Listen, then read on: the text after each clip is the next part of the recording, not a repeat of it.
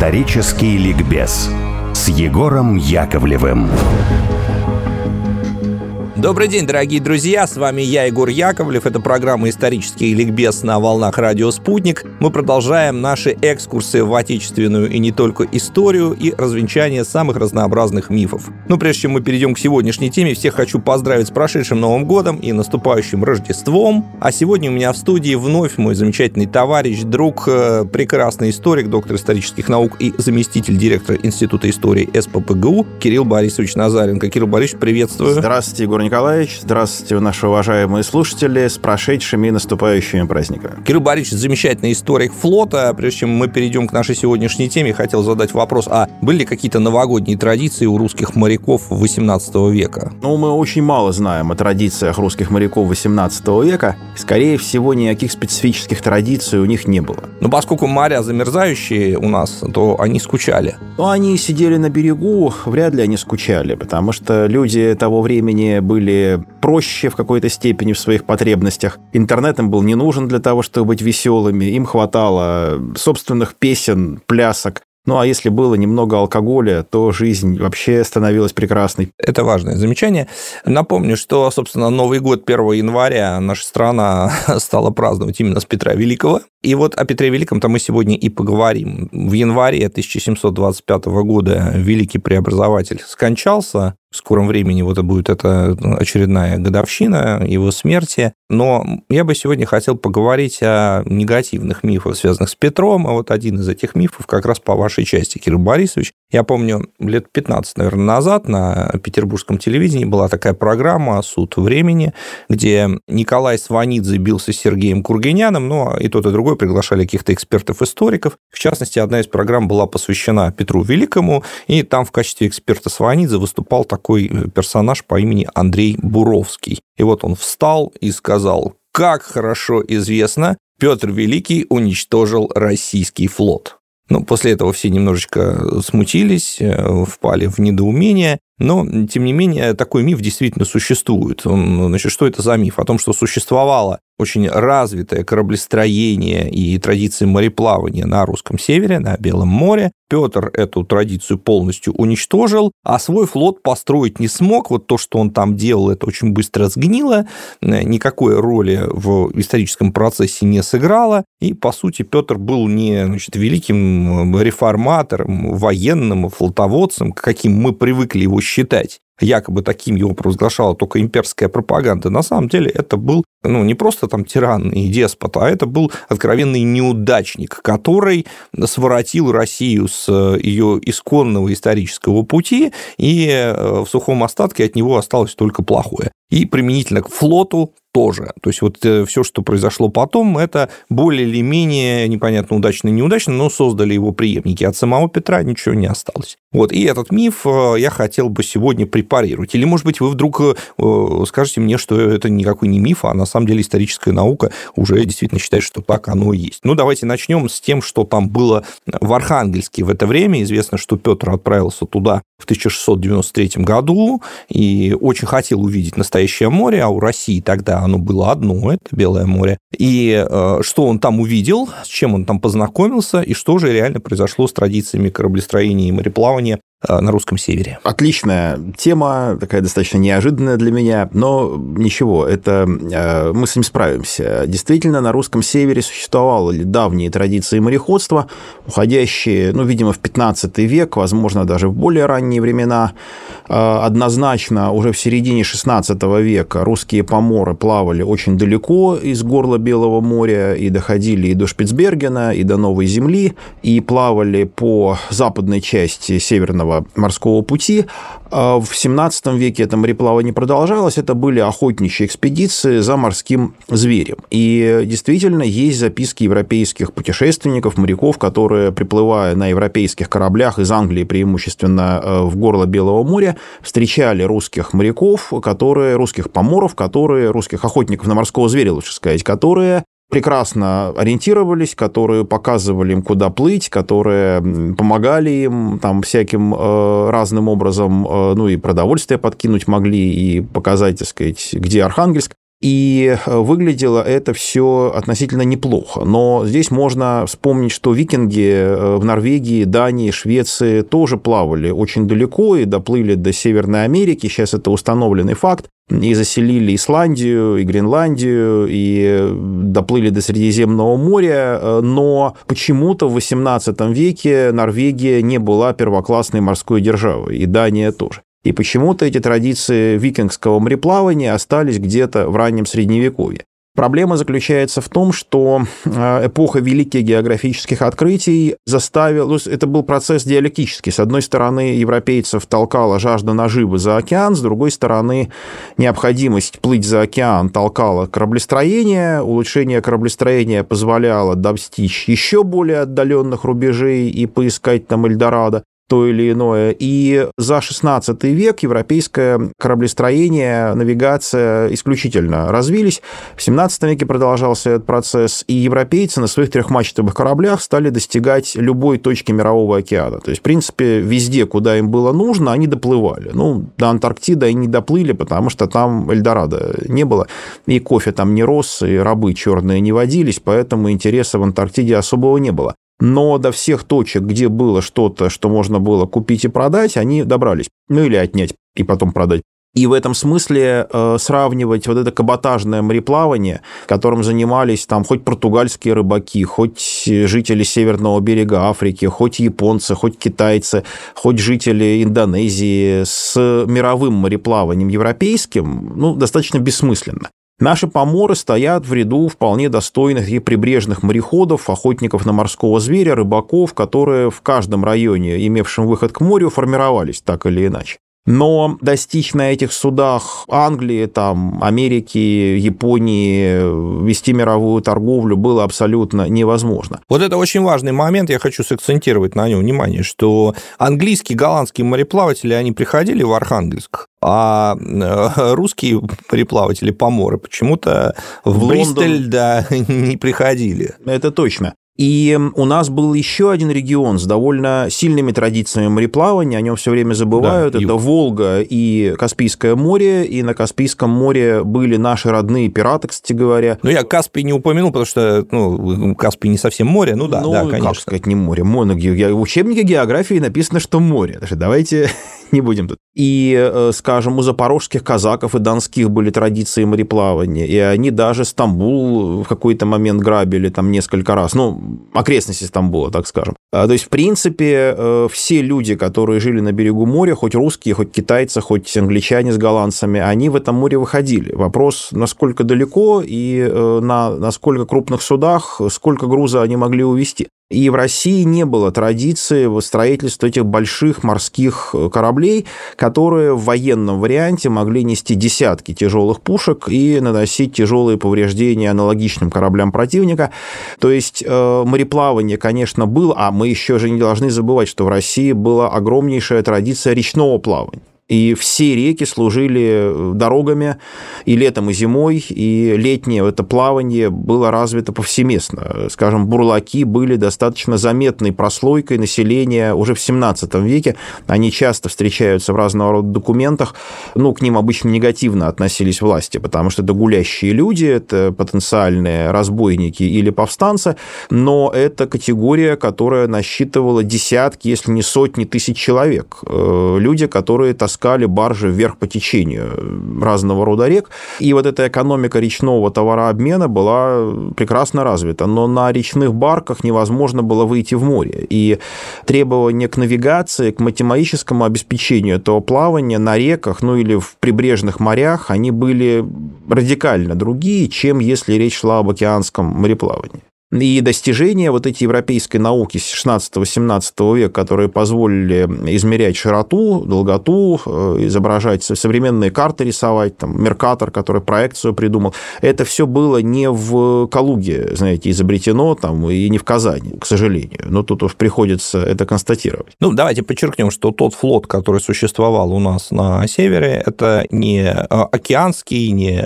развитый торговый флот и не военный флот. Но, тем не менее, у Петра не могло не быть представления о том, что военный флот должен быть, И, в принципе, еще до того, как он отправился в Великое посольство и увидел эти военные флоты своими глазами, потому что его отец, царь Алексей Михайлович, пытался создать военный флот. Во всяком случае, при нем строился как минимум один корабль на реке Оке, как раз который должен был действовать на юге. Это знаменитый корабль «Орел», который, по легенде, стал прообразом одного из э, символов Петербурга, знаменитого кораблика на шпиле Адмиралтейства. Можно вспомнить еще Ивана Грозного, который нанял корсаров датских на свою службу во время Ливонской войны, и это был абсолютно нормальный ход. Точно так же делали и шведские короли в свое время, и польские короли делали. Кстати говоря, польский флот в 17 веке недолго, правда, существовал на Балтике тоже. А, ну, а Алексей Михайлович приглашает голландских специалистов, они строят этот корабль, ну, который надо классифицировать, видимо, как фрегат. Ну, тут это отдельный сложный вопрос, его классификация. И Алексей Михайлович предполагал, что этот корабль сможет эффективно защищать русскую морскую торговлю с Ираном. А торговля с Ираном на Каспии была крайне важна, потому что это был маленький, тоненький ручеек мировой торговли престижными товарами, которые перекачивались с востока на запад, которые приносили очень большие деньги. И подключиться к торговле шелком, коврами, там разного рода драгоценными драгоценными камнями, которые шли из Ирана, э, было очень интересно. И действительно небольшой такой поток этого торговли через Россию проходил. Опыт показал, что для Каспийского моря того времени этот корабль избыточен. И без него на стругах, вполне традиционных и больших лодках, русские стрельцы и казаки могли защищать морскую торговлю на Каспии от пиратов. Ну, а пиратами, кстати, выступали те же казаки, только не подчинявшиеся российским властям, жившие на Тереке, там, э, ну и плюс некоторые правители княжеств на территории современного Азербайджана находившихся, тоже иногда пиратствовали, но в целом корабль на Каспии этот был не нужен. Но опыт оказался очень важен, потому что Петр Великий, нельзя об этом забывать, он вырос в европейской атмосфере. Его мать Наталья Кирилловна воспитывалась в доме Артамона Сергеевича Матвеева, который был устроен на европейский лад. И сам Алексей Михайлович был ни в коем случае не чужд европейских веяний. Сейчас даже есть модная точка зрения, что Алексей Михайлович в принципе вел Россию туда же, куда и Петр, но делал это более разумно, более так аккуратно, без таких вот надрывов, какие были у Петра. Но я бы возразил на это, что э, есть разные стадии процесса, и на Петровское царствование пришелся радикальный такой качественный скачок. А любой качественный скачок всегда это болезненный процесс, и Алексей Алексей Михайлович, безусловно, подготовил почву для петровских реформ, но затем нужно было сами эти реформы осуществить. Поэтому я не очень верю в то, что какой-то другой политик на месте Петра мог бы сделать это мягко, нежно, незаметно, так, чтобы все там ну, прям не заметили, как борода у них выпала. Шведы бы не заметили, как они потеряли Ингерманландию. Да, и все бы незаметно научились математике, там, ну, кто-то танцам, кто-то там живописи научился бы. Петербург бы так незаметно пророс аккуратно. Вот вряд ли это все было возможно. У меня в прошедшем году, в 23-м, вышла книга, посвященная русской истории Калининградской области. И вот один замечательный факт в копилку фактов об Алексее Михайловиче и флоте. Помимо активности на южном направлении была его, безусловно, активность и на северном направлении, и ко двору прусского герцога и одновременно бранденбургского курфюрста прибыло русское посольство во главе с дьяком Возницыным, который от лица, естественно, э, Алексея Михайловича предлагал Курфюрсту перейти под руку московского царя с целью, зачем это нужно было Алексею Михайловичу, с целью приобретения порта, который тогда назывался Пилау, а сейчас это Балтийское море в Калининградской области Российской Федерации. Так вот, царь Алексей Михайлович намеревался строить в Пилау флот. Расчет был неплохой. В это время Пруссия как раз находилась на перепутье. Она вышла из вассальной зависимости в отношении а, Польши Польша, да? и находилась между Швецией и Польшей. И, в принципе, при определенном стечении обстоятельств прусский правитель мог бы стать вассалом русского государства. Это, кстати, был бы шикарный шаг вперед, который Россия сделала только в 1945 году, 1900, ну а могла бы сделать это на 300 лет раньше. Но вот не сложилось. Да, да, Фридрих Вильгельм, а, который правил тогда Пруссией, Бранденбургом, а, который остался в немецкой истории под прозвищем Великий Курфюрст, действительно талантливый человек, который, кстати, в своей державе несколько даже, я бы сказал, предрешал будущие реформы Петра в России. Мне кажется, в некотором смысле Петр, ну не то чтобы на него, он много на кого ориентировался, но это был очень яркий персонаж европейской истории, который, безусловно, Петра, наверное, тоже заинтересовал. Так вот, он был создателем, он не перешел под руку московского царя, он создал свой собственный флот, который, ну, с определенными оговорками достаточно эффективно действовал, в частности, в части выбивания долгов. Да, но относительно недолго. Другое, ну, это уже вообще Россия и Пруссия – это такие были две страны, которые все время смотрелись друг в друга. И это продолжалось не только в 17 веке, но и в 18 и в 19. Это вообще отдельный очень интересный разговор о параллелях русской и прусской, ну, восточно-германской истории. Но сейчас мы все-таки о Петре и его флоте, и я бы подчеркнул, что не переняв технологию кораблестроения европейскую, то есть не поняв, как строить большие многопушечные трехмачтовые корабли, не освоив э, науку, связанную с мореплаванием, и практические навыки, связанные с европейским мореплаванием, то есть с управлением сложным вот этим инструментом из трех мачт и трех ярусов парусов. На э, традиционных судах судах прибрежного плавания обычно одна мачта и один, два, три паруса самое большее, в общем, они косые, это принципиально проще для управления, но почему современные яхты практически все одномачтовые с косыми парусами? Потому что самый простой вариант парусного вооружения. Но вот эта многомачтовость и многоярусность прямых парусов позволяла гораздо лучше использовать ветер, но это требовало очень серьезных навыков и от матросов, и от офицеров, которые командовали этими кораблями. Ну и нужно было в конце концов судостроительную промышленность создать. А это была гигантская проблема. Вообще я бы сказал, что Россия, наверное, столкнулась с наибольшим комплексом проблем в смысле строительства флота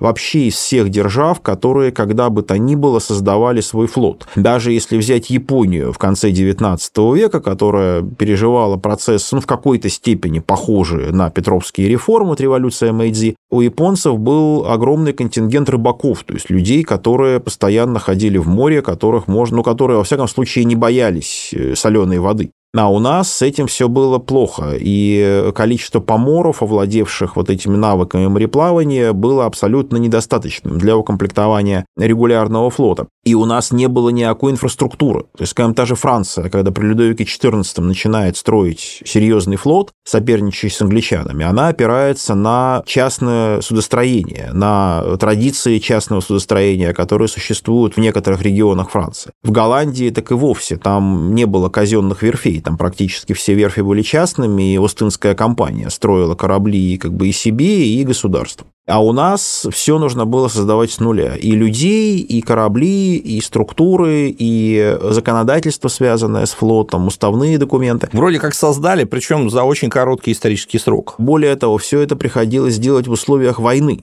когда элементарно э, по Балтике в некоторые годы нельзя было перевести грузы, например, из Англии в Петербург, потому что шведы блокировали э, Балтийское море. Они это делали не всю Северную войну, потому что Англия была заинтересована в торговле с Россией, давила на Швецию в этом плане, но иногда это было невозможно. Шведы захватывали, скажем, корабли, закупленные Россией в Европе, которые перегонялись на Балтику. То есть трудностей было очень много, и эти трудности удалось преодолеть, эти трудности оказались посильными. Понятно, что учились у Европы, понятно, что использовали их технологию, а насколько хорошо использовали, получалось ли перенять профессиональные навыки. То есть э, те корабли, которые были построены уже на российских верфях, это были корабли по своему качеству равные там, английским, французским, голландским, или они были сильно хуже. Нам говорят, что флот был неэффективен. Вообще любая догоняющая страна имеет большое преимущество. Она может пользоваться опытом стран, которые ее опередили. И это сокращает сильно путь, и здесь Петр имел огромный талант пользоваться любым опытом, до которого он мог дотянуться. Петр, скажем, познакомился с голландским судостроением и увидел, что голландцы строят корабли как ремесленники. У них от отца к сыну, от учителя к ученику передаются навыки, и они вообще не пользуются чертежами. Но это по современным меркам дикость, но в те времена это было нормой, когда делали полумодель, то есть модель даже не ну, как бы объемную, а как бы разрезанный пополам корабль. Достаточно было один борт смоделировать. И плотники смотрели на эту модель и делали по этой модели. Англичане начали строить корабли по чертежам, и сама по себе идея чертить на плоскости трехмерный объект, но ее нужно было освоить, эту идею, нужно было научиться это делать, нужно было придумать это все для начала, а потом уже нужно было этому научиться. И, с одной стороны, Петр очень, стал сам очень хорошим мастером-судостроителем. Он проектирует в конце жизни стопушечный корабль, который потом был назван Петр I и II, очень достойный по мировым меркам. И в целом русское судостроение в области проектирования в конце Петровского времени ну, либо сравнялось с европейскими лучшими образцами, ну а в чем-то даже и превзошло э, европейские образцы. С другой стороны, само качество строительства, ну, если брать квалификацию рабочей силы, то русские плотники были не хуже европейских. Русские плотники прекрасно владели своим инструментом и делали то, что на чертеже было начерчено. Самым слабым местом нашего судостроения было качество древесин. И вот эта проблема, она очень многоплановая. С одной стороны, климат России не позволяет расти хорошему дубу, ну, хороший дуб, вообще такой идеальный дуб, он рос только в Южной Англии, где, с одной стороны, было равномерное увлажнение, где не было переходов через ноль, где климат, ну, вот особо благоприятен для дубов, Некоторые местности Франции тоже давали очень неплохой дуб, а уже в Северной Америке дуб был, кстати, гораздо хуже английского. Но русский дуб был самым плохим, он был мелкий, он был достаточно рыхлой древесиной, а дуб был основным деревом, из которого делали набор корпуса, а вообще хорошо было бы и обшивку делать дубовой, но это уже в начале 18 века не всегда получалось даже у англичан, которые дубы свои вырубили очень сильно за 16-17 век. Сосна мачтовая у нас была очень качественная, да, мачты можно было делать. Потом еще нашли лиственницу, но уже после смерти Петра оказалось, что лиственница, которую применяли в качестве эрзаца по нужде архангельские кораблестроители, она очень хороша, и в 30-е годы 18 века обнаружили, что несколько старых кораблей, которые стояли на мели в районе Лисьего носа, а там было кладбище кораблей русского флота, их не успевали разбирать на дрова и просто сажали на мель. Оказалось, что днище этих кораблей из лиственницы в отличном состоянии, то есть дубовые части части даже прогнили, а вот лиственница очень хорошо держится. И у нас стали широко использовать лиственницу. Но лиственница имеет большой удельный вес, и ее трудно сплавлять. То есть она сама по себе не, не будет плыть по воде, она зачастую тонет, и ее трудно транспортировать. Но кроме качества дерева, у нас была проблема транспортировки. Скажем, э, какой дуб рос в Поволжье, и в районе Казани его добывали, там на Каме, на Волге, но затем это дерево везли в Петербург, и на это тратили до трех лет. Угу. А дальше дерево нужно было высушить. А в наших условиях оно не сохло просто под навесом. Для него нужно было строить специальные сараи. И вот Новая Голландия в Петербурге – это как раз сараи для сушки леса, но построены уже гораздо позднее. При Екатерине там нужно было обеспечивать микроклимат, нужно было это дерево переворачивать, сушить его стаймя, это была отдельная проблема. Ну и плюс к этому накладывалось то, что уже построенные наши корабли, оказавшись в водах Балтийского моря, зимой вмерзали в лед. Ну даже если не вмерзали, если обкалывали, все равно вода замерзала в порах дерева, разрывала его. И в целом вот эти проблемы с качеством древесины, ее доставкой, ее хранением, ее подготовкой, они так и не были преодолены за все время существования деревянного русского флота. То есть природа здесь брала свое, и качество строительных материалов у нас оказывалось хуже, чем у англичан или у французов или у голландцев. Косметические решения находились какие-то? Ну, конечно, э, понятно, что можно было все это смолить, но, с другой стороны, сейчас вот наши некоторые историки обнаружили, что англичане жульничали. И Сергей Махов пишет о том, что вот этот 50-60-летний срок службы английских кораблей кораблей – это бумажные цифры. На самом деле этот срок был гораздо меньше, но все-таки несколько больше, чем у русских кораблей. Русские корабли э, Петровской постройки редко служили дольше 10-15 лет. Тем не менее, свои как ближнесрочные и среднесрочные задачи они выполняли. Безусловно. Да? Ну, друзья мои, сейчас нам нужно будет уйти на перерыв, у нас новости, а во второй части программы мы поговорим о том, как эти боевые, как эти, как эти корабли выполняли свои боевые задачи. Спасибо за внимание, до свидания. Оставайтесь с нами, друзья. Друзья.